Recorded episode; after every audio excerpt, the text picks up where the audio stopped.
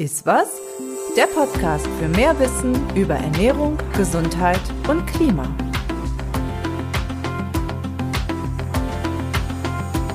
Hallo und herzlich willkommen. Da sind wir wieder beim Podcast Ist was, der Agrarkoordination. Mein Name ist Mireille und heute sprechen wir über die wahren Kosten unserer Lebensmittel. Also was kosten diese wirklich? Aktuell erleben wir beim Einkauf im Supermarkt, dass wir etwas tiefer ins Portemonnaie greifen müssen. Doch was sagen die Preise für Obst, Milch und Fleisch an der Ladentheke eigentlich aus? Und wichtiger, was verschweigen sie?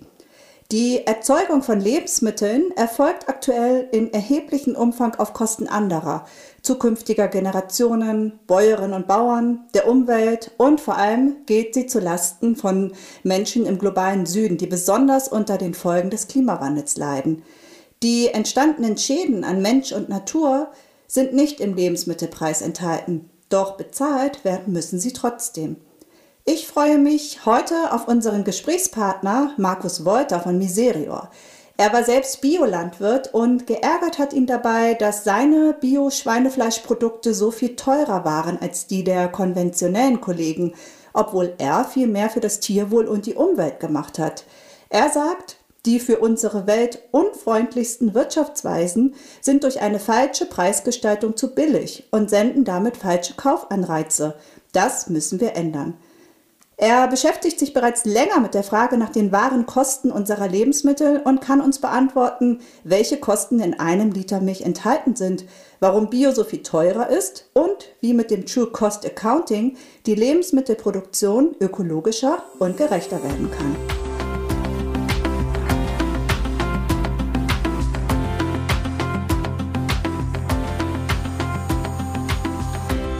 Herzlich willkommen, Markus. Ich bin sehr gespannt zu erfahren, was es mit den Preisen auf sich hat.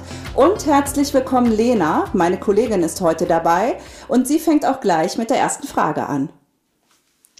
Ja, hallo Markus. Ähm, Im Zuge der Corona-Pandemie und nun ja auch zusätzlich durch den Krieg in der Ukraine erleben wir ja momentan, dass die Preise für Lebensmittel steigen und trotzdem scheinen unsere Lebensmittel aber zu billig zu sein. Könntest du uns einmal erklären, was oder für was wir genau bezahlen, wenn wir Lebensmittel einkaufen? Wir bezahlen an verschiedenen Stellen. Auch euch erstmal einen herzlichen guten Tag. Markus Wolter hier von Miserio. Ja, wir bezahlen verschiedene Stellen, wenn wir an die Supermarktkasse gehen und unsere Produkte da aufs Kassenband legen. Das sind einerseits für die Arbeitskosten, Transport und das Saatgut, wenn es jetzt um landwirtschaftliche Produkte geht. Aber wofür wir nicht bezahlen momentan, ist eben sowas wie Treibhausgasemissionen und Verlust von Artenvielfalt. Ja, du hast ja gerade die Situation im Supermarkt schon angesprochen. Ähm, und ich denke, wir merken ja auch alle, dass Preise unser Einkaufsverhalten maßgeblich beeinflussen. Und obwohl viele Menschen ja die Vorteile von Bioprodukten kennen und sich auch für diese aussprechen, greifen sie im Supermarkt dann doch häufig eher zum günstigeren Produkt. Ähm, vor allem bei Fleisch aus konventioneller und ökologischer Produktion sind die Preisunterschiede ja enorm. Zum Vergleich, ein Kilo Öko Ökoschnitzel kostet oft doppelt so viel wie ein Kilo herkömmliches Schnitzel. Äh, warum ist denn Bio so viel teurer als Produkte aus konventioneller Landwirtschaft? Die ökologische Produktion hat ganz viele Mehraufwendungen. Zum Beispiel, wenn du die Schweine nimmst, wie du gerade erwähnst, dann wachsen die deutlich langsamer, weil sie bestimmte Futtermittel nicht bekommen. Die sollen auch langsamer wachsen ähm, und die haben mehr Platz. Das heißt, sie kosten mehr Geld pro Stallplatz. Und außerdem ist das Futter für diese Tiere teurer und das alles zusammen plus die kleine Menge. Also im Öko-Schweinebereich sind wir unter 1% Marktanteil.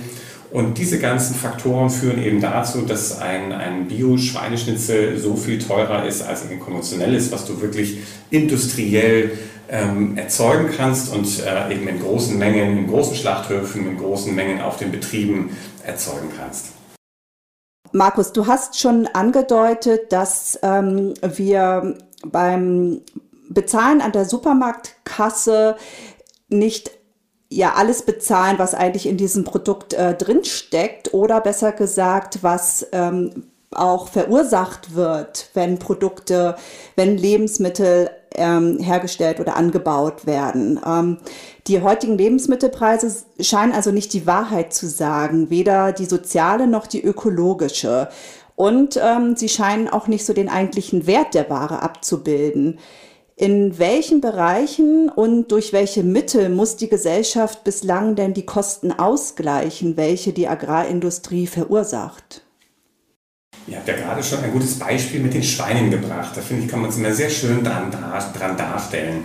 Zum Beispiel werden heutige Schweine in der intensiven Schweinehaltung mit Soja gefüttert. Und dieses Soja kommt in der Regel aus Südamerika, Teile davon aus Nordamerika und wird dort unter Bedingungen erzeugt auf dem Acker, die wirklich gar nichts mit der guten fachlichen Praxis zu tun haben, sondern mit hohen Mengen Pestiziden, in der Regel auf Flächen, wo vorher Regenwald oder wertvolle andere Wälder, Ökosysteme standen und äh, werden dann eben 10.000 Kilometer über den Atlantik hierher zu uns transportiert, um dann eben in intensiven Schweinehaltungsanlagen zu produzieren mit hohem Güterüberschuss und mit all den Themen des Tierus, die wir kennen, also Kopieren von Schweineschwänzen und so weiter. Ähm, das heißt, da sind ganz viele Kosten, ökologische Kosten mit dabei, die derzeit zwar auf dem Papier, das heißt für die Bilanzen und Preise der Unternehmen günstig sind, für uns alle aber ganz, ganz teuer sind. Und äh, das sogenannte True Cost Accounting, das Bilanzieren der wahren Kosten, das versucht dem äh, mehr Wahrheit zu geben und diese Kosten sichtbar zu machen, damit es eben auch eine Veränderung in Preisen und Kosten geben kann. Ja, wir haben ja jetzt gerade schon das Beispiel aus der Schweinezucht gehört. Äh, um sich das jetzt nochmal konkreter vorstellen zu können, äh, mit einem anderen Beispiel vielleicht, was würden denn die Warenkosten für ein Liter Milch beinhalten? Bei Milch wäre es ähnlich. Auch da sind Futtermittel dabei, na, das, das, die einfach zu Buche schlagen. Zum Beispiel bekommen heutige Kühe äh, sind relativ wenig nur noch auf der Weide, sondern werden eben auch, sind viel in der Stallhaltung und werden in dieser Stallhaltung auch intensiv gefüttert. Und für diese Fütterung braucht es große Mengen Mais und auch Soja. Und auch dieser Mais, auch dieses Soja äh, stammt aus einer Produktion, die einfach alles andere als nachhaltig ist also in der Regel sehr, sehr intensiv gedüngt und sehr, sehr intensiv mit Pestiziden behandelt werden müssen und zum Teil eben auch über weite Wege kommen. Und da kämen solche Kosten eben mit hinzu. Zum Beispiel, wenn wir den intensiven Pestizideinsatz ne, sehen, dann ist das der Verlust zum Beispiel von Artenvielfalt und die Belastung des Trinkwassers. Ja, also wir haben gerade gehört, ähm, in Milch sind viele versteckte Kosten enthalten, die nicht abgebildet werden, zum Beispiel durch den Pestizideinsatz. Ähm, gibt es denn trotzdem jetzt schon Lebensmittel im Supermarkt, die ihre Warenkosten widerspiegeln? Und andersherum, welche Lebensmittel erzeugen denn derzeit die höchsten externalisierten Kosten und wodurch kommen diese besonders hohen Kosten zustande? Ja, diese Produkte gibt es schon. Und zwar sind tatsächlich ähm, bio, regional und fair erzeugte Produkte diejenigen, die momentan am wenigsten externalisierte, also ausgelagerte Kosten mit sich bringen. Und äh, diejenigen, die aus einer intensiven, gerade aus einer tierischen Produkte, also Schwein, Geflügel, Eier, äh, Milch, haben ganz klar ähm, die höchsten ökologischen Kosten momentan sind aber eben im Supermarkt die günstigsten und das eben führt zu diesen Marktverzerrungen. Das heißt, wir greifen im Supermarkt zum billigen Schweineschnitzel, obwohl wirklich mittlerweile gut dokumentiert ist und auch viele Menschen wissen, ja, das, was da an den Stellen passiert, was da mit unserem Grundwasser und dem Klima passiert, das ist alles überhaupt nicht nachhaltig. Aber nichtsdestotrotz wird gekauft. Das, na, der Verbraucher ist überfordert. Das wissen wir einfach jetzt seit wirklich vielen Jahren obwohl Menschen es wirklich wissen, was passiert, sie greifen zum günstigsten Preis. Und da wir diese Überforderung müssen wir irgendwas entgegensetzen, um die Landwirtschaft in eine andere Richtung zu lenken, damit wir das alles einfach auch in den nächsten Jahren noch gesunde und gute Lebensmittel haben können in einer gesunden Umwelt, die stark unter Druck ist. Und daher brauchen wir einen Preisanreiz. Und daher kann das billige Schnitzel derzeit nicht so billig bleiben. Und äh, deswegen braucht es eine ganz klare Annäherung und Angleichung oder vielleicht sogar eine Umkehrung dessen, dass wir derzeit zwar die biofairen Produkte die teuersten sind, aber das ist total unlogisch und widersinnig und das möchte die Bilanzierung der Warenkosten umdrehen. Markus, ich habe von dir gelesen, dass die externen oder die ausgelagerten Umweltkosten, die wir halt nicht im Supermarkt bezahlen, der deutschen Landwirtschaft viermal so hoch sind wie ihre Wertschöpfung. Jetzt hast du schon diesen äh, Ansatz des True Cost Accounting angesprochen, also die Bilanzierung der Warenkosten. Kannst du uns diesen Ansatz noch einmal mehr erklären? Derzeit, wenn du ein Unternehmen bist, musst du jedes Jahr eine Bilanz erstellen. Das gehört sich, ähm, das ist einfach das Klassische in der Marktwirtschaft. Das muss jedes Unternehmen machen. Das ist eine sogenannte Gewinn- und Verlustrechnung. Das heißt, du musst die Ausgaben und die Einnahmen legst du gegenüber, ziehst sie ab und am Ende hast du, wenn du gut gewirtschaftet wirst, hast, hast du einen Gewinn und äh, auf die musst du, diesen Gewinn musst du Steuern zahlen und dann bist du ein guter, erfolgreicher Unternehmer. Und in diesen Gewinnen und Verlusten, in dieser Bilanz, sind normalerweise eben die eingangs erwähnten Kosten, wie zum Beispiel eben der Transport und die Kosten für die ArbeiterInnen, für meine, äh, für meine Lagerhaltung und so weiter. Das ist da alles mit drin. Das ist das sogenannte Produktionskapital. Und das True Cost Accounting versucht noch die Dimensionen dazu zu nehmen, die wir jetzt schon ja bislang ein bisschen aufgebohrt haben, nämlich das sogenannte Naturkapital, das Humankapital und das Sozialkapital. Das heißt, es versucht Dingen einen Wert zu geben, die bislang unbewertet und unmonetarisiert dort drin sind. Zum Beispiel die Emission von Treibhausgasemissionen oder die Versauerung von Böden, ähm, die, der Einsatz von Kinderarbeit oder das ungleiche Bezahlen von Frauen und Männern. Und True Cost Accounting versucht dem eine Zahl zu geben und das in die Bilanz einfließen zu lassen, sodass es eben sowohl für die, für die Steuer, fürs Finanzamt relevant wird, als auch eben für, für Finanziers wie Banken oder Versicherungen. Mhm. Also es äh, ist so gedacht, dass das sozusagen in die Rechnung der Unternehmen mit eingeht und langfristig ähm, würde es dann ja auch heißen, dass ähm, ja es für die Unternehmen auch einen Anreiz geht, ähm, gibt, besser, sprich ökologischer oder auch äh, sozialer zu wirtschaften. Kannst du uns da doch noch mal mit in die Praxis ein bisschen reinnehmen? Also wie würde denn so eine Rechnung auch aussehen können, dass zum Beispiel umweltschonende Maßnahmen der Unternehmen in diese Bilanzierung mit einfließen? Wie stellen wir uns das vor? Was sind das für Daten und ähm, ja, wie, wie sieht es in der Praxis aus? Genau, wir haben dazu mal einen Versuch gestartet mit einigen Unternehmen aus der Lebensmittelwirtschaft und waren dazu zusammengeschlossen in der sogenannten True Cost Accounting Initiative. Da waren so Unternehmen wie zum Beispiel der Babykost-Hersteller HIP dabei oder auch die GEPA, die Fairtrade Company oder Lebensbaum und andere noch. Und wir haben versucht, ähm, von der Urerzeugung in Deutschland, in Ägypten, in Österreich, in Honduras, in Indien, haben wir die Daten abgefragt von unseren Erzeugern entlang der Lieferkette bis zum Tor in Deutschland und haben da 16 Indikatoren ausgewählt, von denen wir denken, ja, die kann man auch monetarisieren. Das ist wissenschaftlich mehr oder weniger valide, aber es sind immer Annäherungen, aber damit trauen wir uns mal raus, weil wir damit ein möglichst gerechtes, ein möglichst wahres Bild der eben Kosten und Leistungen von diesen Betrieben entlang der Lieferkette abbilden wollen. Und das würde zum Beispiel so bedeuten, nehmen wir mal an, ähm, wir haben Bananen aus Costa Rica und die sind in einem Agroforstsystem, wie es zum Beispiel bei der Firma HIP der Fall ist. Und ähm, dort sind ganz hohe Leistungen mit verbunden, hohe Artenvielfalt, hohe Bindung von CO2, die ordentliche Bezahlung der ArbeiterInnen vor Ort und eine hohe Ernährungssicherheit. Und äh, das sind momentan nur Aufwendungen für das Unternehmen. Und im Sinne des True Cost Accountings, der Bilanzierung der wahren Kosten, wären das eben Leistungen und wären damit eben ganz anders in der Bilanz und damit hätte ich am Ende, derzeit würde das Unternehmen viel besser darstellen bilanziell und dann könnte die Bank am Ende sagen, hui, ihr als Unternehmen, ihr steht ja zum Beispiel viel besser da als euer konventionelles Nachbarunternehmen, was ähm, zwar auch Bananen aus Lateinamerika bekommt, aber diese Bananen sind alle mit hohem Pestizideinsatz und hoher Ausbeutung der dortigen ArbeiterInnen verbunden. Und das geht negativ auf die Bilanz und das ist dann schlecht sowohl für die Steuer, ähm, die Steuerlast, die ich bekomme als Unternehmen, als auch zum Beispiel für die Kreditrahmen, die ich von der Bank bekomme. Und das wird dann hochattraktiv und das würde dann dafür sorgen, dass auf der Unternehmensseite die Einkäufer sagen, oh, jetzt muss ich mich aber ändern, weil jetzt gilt nicht mehr, dass ich darf den billigsten Schrott und das mit am meisten, momentan ist es so, Wenn ich besonders viel die Umwelt belaste und besonders hohe soziale und ökologische Lasten Produkte mit so hohen ökologischen Lasten bezahle, zum Beispiel die Banane, die besonders aus, aus einer besonders schädlichen Monokultur stammt, die ist in der Regel am allerbilligsten und da kaufe ich ein. Und das ähm, es ist natürlich gesamtwirtschaftlich, ähm, ist das eben ganz, ganz schlecht, aber es wird nirgendwo dargestellt.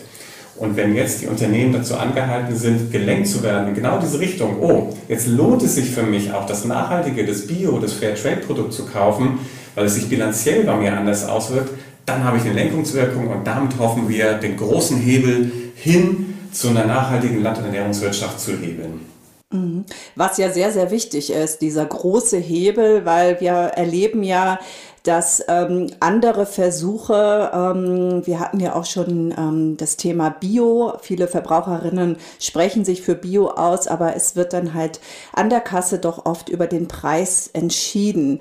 Ähm, mit dem True Cost Accounting ähm, würden ja Lebensmittel, also vor allem tierische Lebensmittel, um ein Vielfaches teurer werden. Also ich glaube, äh, es gibt da so eine Zahl, dass sogar um 170 Prozent äh, sich verteuern könnte. Was das Kaufverhalten ändern würde oder Einfluss hätte und sprich den Verzehr von Fleisch vielleicht auch reduzieren würde, was ja auch gut ist für unser Klima und auch für unsere Gesundheit. Ähm, allerdings können hohe Lebensmittelpreise ja auch für Unmut in der Gesellschaft sorgen. Also wie, ähm, ja, was haben eigentlich Verbraucherinnen zu erwarten mit diesem True Cost Accounting und wie kann die Gesellschaft da eigentlich auch mitgenommen werden, dass das auch funktioniert? Ich finde die Frage und diese Preissteigerung von 170 Prozent auch bei tierischen Produkten, ich finde es tatsächlich, es gibt diese Zahlen, die sind ja bei Penny zum Beispiel schon mal seit zwei Jahren sind die einmal errechnet worden, da sind die einfach nur draufgeschlagen worden auf, der, auf den aktuellen Preis. Die Bilanzierung tatsächlich ist zwar durchaus auch in Preisbildung wichtig, aber sie ist überhaupt nicht der entscheidende Faktor. Und was auch immer gern vergessen wird, dass es eben kein, kein plattes einfach nur dazurechnen ist, sondern einfach, wenn die gesamte Unternehmenskette, die gesamten Unternehmen, die derzeit Lebensmittel in den Verkehr bringen, verarbeiten, importieren und erzeugen und so weiter, wenn die gezwungen sind oder wenn die gelenkt werden in die Richtung, dass einfach nachhaltigere Produkte bei ihnen einfließen, dann werden sich auch Preisgefüge komplett anders, anders abbilden. Wir waren vorhin beim, beim Schwein. Ja? Derzeit ähm, haben wir es auch so, das Bio-Schwein, ich war selber früher Bio-Schweinebauer, das ist halt eine super Nische und die gesamte Biobranche ist in der Nische. Ja? Wir haben Bio macht am deutschen Lebensmitteleinzelhandel äh, knapp 7% aus des Lebensmittelumsatzes. Das heißt, 93% aller Produkte sind mit hohen Kosten, ökologischen und sozialen Kosten verbunden. Diese Produkte sind auch deswegen so günstig, weil die Lieferketten unglaublich schlank und unglaublich effizient sind. Ja, also man spricht von Hypereffizienz. Niemand in der Welt bringt so günstig Ware vom Bauern bis in den, ins Regal hinein wie in Deutschland. Wenn das für die gesamte Lieferkette von nachhaltigeren Produkten der Fall wäre, dann muss das überhaupt gar nicht diese 170 Prozent sein. Das ist so das eine. Das andere ist, ja, Produkte werden dann vermutlich teurer, Bioprodukte deutlich weniger teuer als konventionelle. Das ist schon mal eine gute Nachricht. Es gibt sogar einzelne Produkte, von denen wir ausgehen, dass sie vielleicht sogar günstiger werden. Und ich glaube, wir bekommen Verbraucherinnen mit dabei und mit an Bord, wenn wir das kommunizieren, dass sie derzeit jetzt schon ganz hohe Kosten bezahlen, aber eben nicht an der Supermarktkasse. Das eine Beispiel ist zum Beispiel das Wasser, das Grundwasser, das Trinkwasser. Derzeit ist es so, ähm, die Trinkwasserwerke müssen immer höhere Aufwendungen dafür machen, dass sie sauberes Trinkwasser, das den EU- und Deutschland-Normen entspricht, an euch an den Wasserhahn bringen. Das ist ja das Grundnahrungsmittel Nummer eins, ist Trinkwasser aus dem Hahn. Aber derzeit haben wir eben durch die hohe Last, durch vor allen Dingen Stickstoff aus der intensiven äh, Tierproduktion oder auch intensiven Gemüsebauproduktion, wir sind ja hier in Aachen und hier am Niederrhein, hoch Richtung holländische Grenze, da sind ganz viele intensive Gemüsebauern. Das äh, hat man immer gar nicht so auf dem Schirm, aber man muss nicht viele Tiere haben, um hohe Belastungen im Grundwasser zu haben. Das ist hier am Niederrhein genauso der Fall. Da werden unglaublich hohe Mengen an Stickstoff, also an Düngemitteln gegeben und die finden sich irgendwann auch alle im Trinkwasser wieder und führen dort zu hohen Problemen. Diese hohen Trinkwasserpreise und immer steigende Trinkwasserpreise bezahle ich ja auch aus dem Portemonnaie, aber aus einem anderen Portemonnaie. Ich habe ein Portemonnaie, das habe ich im Supermarkt und ich habe ein Portemonnaie, das zahle ich, wenn ich meine Trinkwasserrechnung bezahle. Und diese True Cost Accounting versucht, diese verschiedenen Portemonnaies auf eins zusammenzuziehen. Ich finde es unfair und ungerecht, wenn ich eben, ich zum Beispiel, ich esse kaum Fleisch und wenn, dann esse ich eigentlich nur Bioprodukte. Und ähm, ich, ich mit meinem persönlichen Verbraucherverhalten trage wahrscheinlich ziemlich wenig dazu, dass das Trinkwasser belastet wird, dass, das, dass die Umwelt belastet wird mit meiner Ernährung. Aber ich muss trotzdem für alles bezahlen. Und das finde ich ungerecht und unfair. Und wenn man Verbraucher da mitnimmt und sagt, ja, aber na, wenn es um euer Trinkwasser geht und das Klima, was wir letztes Jahr im Ahrtal, auch hier in der Eifel in Nordrhein-Westfalen erlebt haben, ist eine klare Auswirkung von zu hohen ähm, Treibhausgasemissionen, die unter anderem durch die, durch die hohe äh, Tierdichte und die hohen äh, Verbrauch an Lebensmitteln im tierischen Bereich eingeht. Und wenn man sagt, ja, aber das ist einfach auch Kosten und die werden alle nur noch höher werden, wenn wir so viel Fleisch essen. Und ich glaube, wenn man das gut vermittelt, dass wir, wenn wir in Zukunft hier noch gesund und gut leben wollen in unserem Land, in unserer Welt, dann müssen wir Änderungen herbeiführen. Die gehen derzeit über den Preis. Wir leben nun mal in der Marktwirtschaft und daher ist es leider notwendig. Und äh, dann wird Fleisch teurer, ja, aber weder für eure Gesundheit noch für, für die Umwelt ist das schädlich, sondern ist total gut, wenn wir einfach da weniger für ausgeben, also weniger Kosten haben und es wird uns alle deutlich weniger zu stehen, äh, zu, zu stehen kommen. Also Bioprodukte sind nicht zu teuer, konventionelle sind zu billig. Mhm. Genau, ich glaube, das hast du nochmal jetzt äh, sehr gut auf den Punkt gebracht und dass es auch um eine ähm, ja gute Kommunikation auch in der Öffentlichkeit auch dazu geht. Ähm, man sieht ja auch, auch Landwirtschaft in Deutschland wird ja auch über die EU äh, über Fördergelder stark äh, subventioniert. Ähm, und ich möchte gerne noch einmal von äh, dir wissen, mm, äh, Ansatz des True Cost Accounting ähm, scheint ja irgendwie so ein neuer Ansatz auch zu sein. Wie schätzt du denn die Umsetzung der Bilanzierung der wahren Kosten aktuell ein oder was äh, forderst du denn auch von der Politik?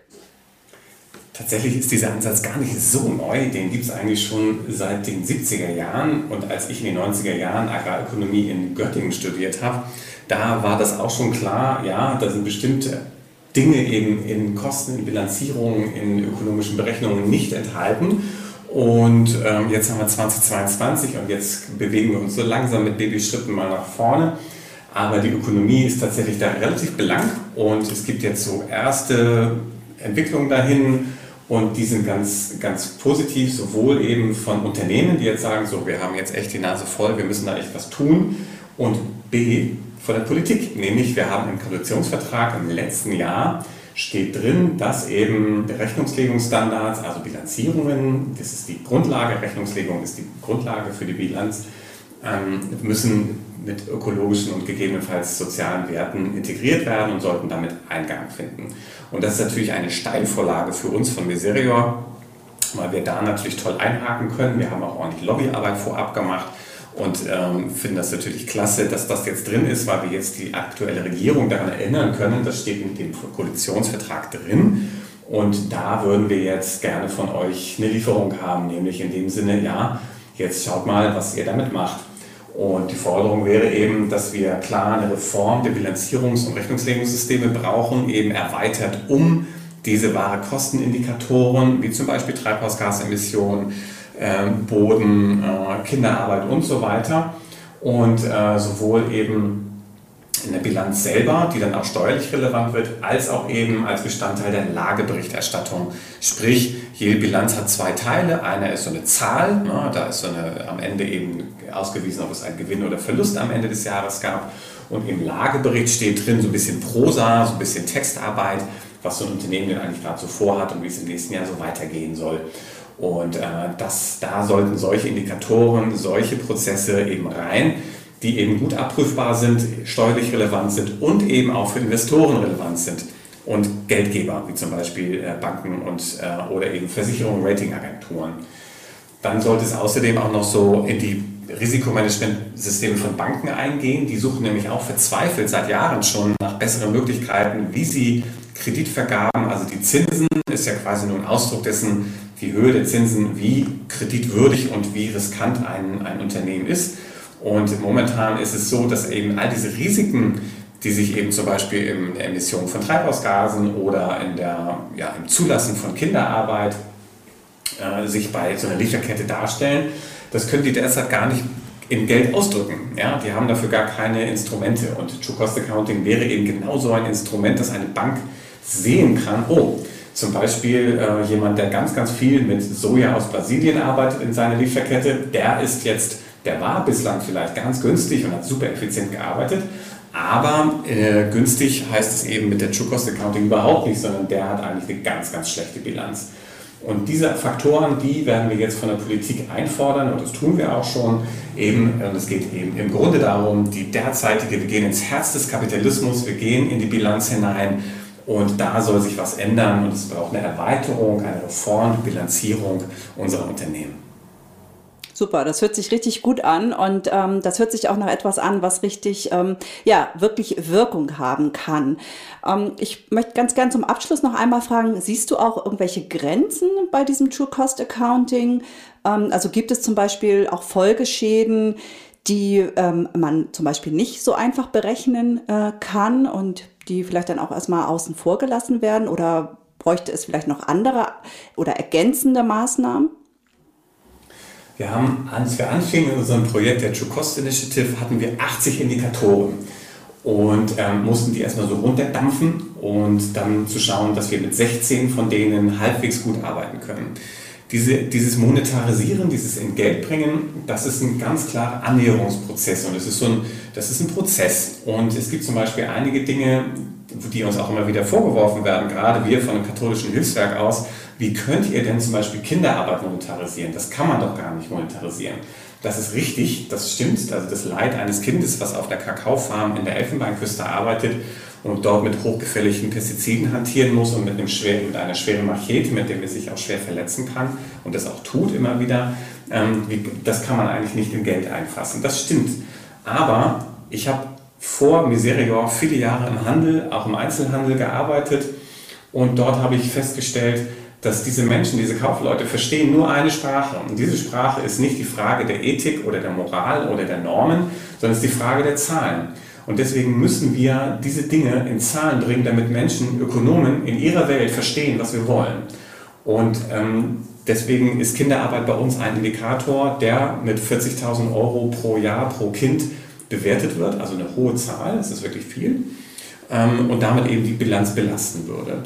Ich glaube, es gibt, und da sind wir auf einem Weg hin, das ist natürlich hoch angreifbar, ist auch sehr subjektiv, aber ist eben ein Beginn, um deutlich zu machen, ja, das, das, das Kind, das arbeitende Kind ist einfach unerträglich und sollte das nicht sein. Und die Menschen, die sich dafür einsetzen, dass es eben nicht so ist, und die Unternehmen, die sich dafür einsetzen, dass es in ihrer Lieferkette nicht so ist, dass Kinder arbeiten müssen für ihre Produkte, die sollten eben entlastet werden und eben vor allen Dingen belohnt, auch steuerlich entlastet und auch belohnt werden. Und derzeit sind diese Unternehmen eben in der Nische. Was ich glaube nach wie vor und wo Grenzen von True Cost Accounting sind, sind zum Beispiel so Dinge wie Tierwohl. Ich glaube, Tierwohl ist wirklich nicht in Geld zu bewerten, weil es dann wirklich anfängt, ähm, auf eine Ebene hinzugehen, die die Prozesse und der, der Kampf darum, wie hoch das wohl wäre, das Leiden eines Schweines in einem großen konventionellen Stall oder eines, eine, einer Pute ähm, in einem großen konventionellen Stall, das ist, glaube ich, zu viel verlangt von diesem Instrument True Cost Accounting. Das muss, also ich will auch überhaupt nicht, du hattest vorhin, Mireille, auch die, die GAP-Reform und die Zahlung der Prämien aus der Europäischen Union angesprochen. Es gibt gewisse Dinge, True Cost Accounting wird nicht alles verändern. Ähm, das wird hoffentlich vieles transformieren und hinlenken, aber bestimmte Dinge müssen durch Ordnungsrecht, einfach durch Verbote ähm, oder durch Förderrecht auch weiterhin aufrechterhalten werden und auch gelenkt werden, ganz klar.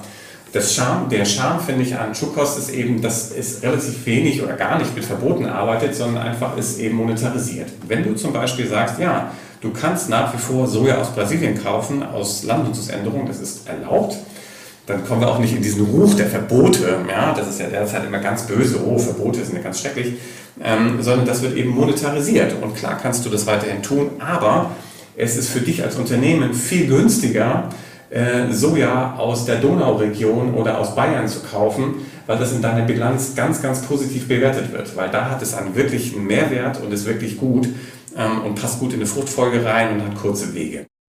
Zum Schluss unseres Podcasts heute möchte ich dich einmal bitten, äh, in einem Satz zu sagen, wie ist denn deine Vision für eine ernährungs- und klimagerechte Zukunft? Meine Vision ist, dass Menschen mit der Natur und nicht gegen sie arbeiten in der Landwirtschaft und dass wir eine vorwiegend, überwiegend pflanzenbasierte Landwirtschaft haben, wo Tiere auf jeden Fall eine wichtige Rolle spielen, aber eben wo Tiere ihre Bedürfnisse ausleben können und eben im Kreislauf des landwirtschaftlichen Betriebes arbeiten und nicht mehr als Zusatz sind und nicht mehr gequält werden müssen und nicht mehr ähm, das ausleben dürfen, was eigentlich ihr arteigenes Verhalten ist. Das wäre meine Vision.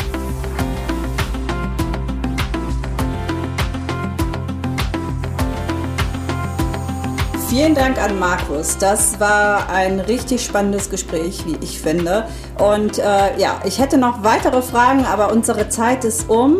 Danke auch an Lena. Ihr könnt aber noch zum Thema weiterlesen, denn Anfang Juni erscheint unsere Zeitung Agrarinfo mit einem Beitrag von Markus Wolter zum True Cost Accounting und das findet ihr auf unserer Internetseite unter www.agrarkoordination.de.